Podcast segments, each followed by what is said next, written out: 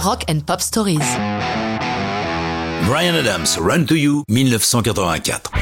Lorsqu'en 1983 Brian Adams écrit cette chanson, il n'est pas encore la star mondiale qu'il deviendra. Certes, il a déjà publié deux albums, mais comme on dit, il n'a obtenu qu'un succès d'estime. En clair, ça s'est mal vendu. Par contre, ses talents de songwriter sont reconnus. En particulier avec son partenaire d'écriture préféré, canadien lui aussi, Jim Valence. Avec lui et Gene Simmons, ils ont composé Rock and Roll Hell et War Machine pour l'album de Kiss Creature of the Night. Run to You est une chanson de commande. C'est le producteur Bruce Fairbairn qui leur demande quelque chose pour son groupe Blue Oyster Cult. Puisque c'est pour eux, ils partent de l'intro de guitare du plus gros hit du groupe Don't Fear the Reaper. Comme l'explique Valence, on a transposé l'intro en mi mineur, puis après on a utilisé un capot pour arriver en fa dièse, qui est dans la tonalité de Brian. Une fois que le riff a été solidement construit, la chanson s'est déroulée toute seule, naturellement. On a passé quelques jours sur les arrangements et le texte en prêtant attention aux interactions entre la basse, la batterie et le riff de guitare. Bon boulot. Mais finalement, Blue Oyster Cult ne prend pas la chanson. Il la propose à 38 Special, qui n'en veulent pas non plus.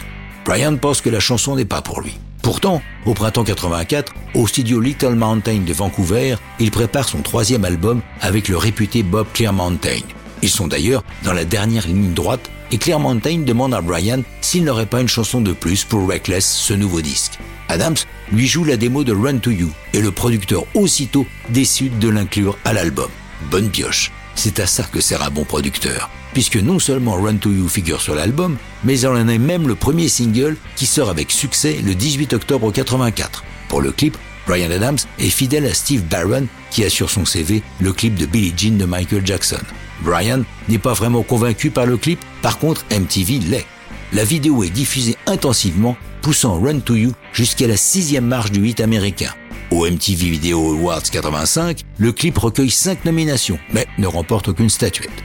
L'album prend la première place des hits canadiens et américains. Enfin, lors des Juno 85, les victoires de la musique au Canada, Brian est sacré interprète masculin de l'année et compositeur de l'année, partageant ce trophée avec son complice Jim Valence. La carrière de Brian Adams est lancée, mais ça, c'est une autre histoire de rock'n'roll.